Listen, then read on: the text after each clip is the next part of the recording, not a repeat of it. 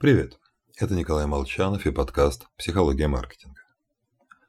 На многих сайтах используется механика аукциона. Первоначальная ставка низка.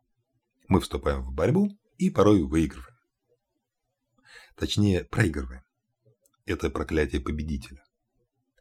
В США как-то привели исследование результатов аукционов, на которых разыгрывались нефтеносные участки.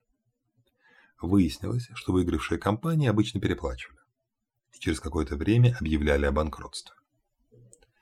В принципе, ничего неожиданного. Смысл аукциона – истинная стоимость неизвестна.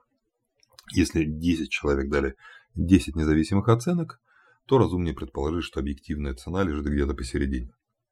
Ну уж точно не самое большое предложение. Точно так же выиграть в тендере за счет самой низкой цены, если затем не хитрить при выполнении заказа, обычно идет к получению исполнителем убытков, а не прибыли. В истории масса побед, которые оказались бессмысленными из-за жертв, с помощью которых были достигнуты. Поговорка «победители не судят» верна только с поправкой на первую победу.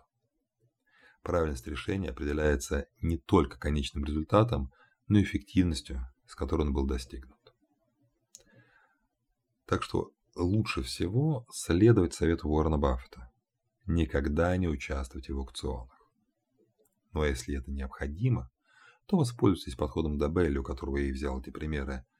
Подумайте о максимальной цене, которую вы готовы заплатить, и отнимите от нее 20%. И ни при каких условиях не отступайте от полученной цифры.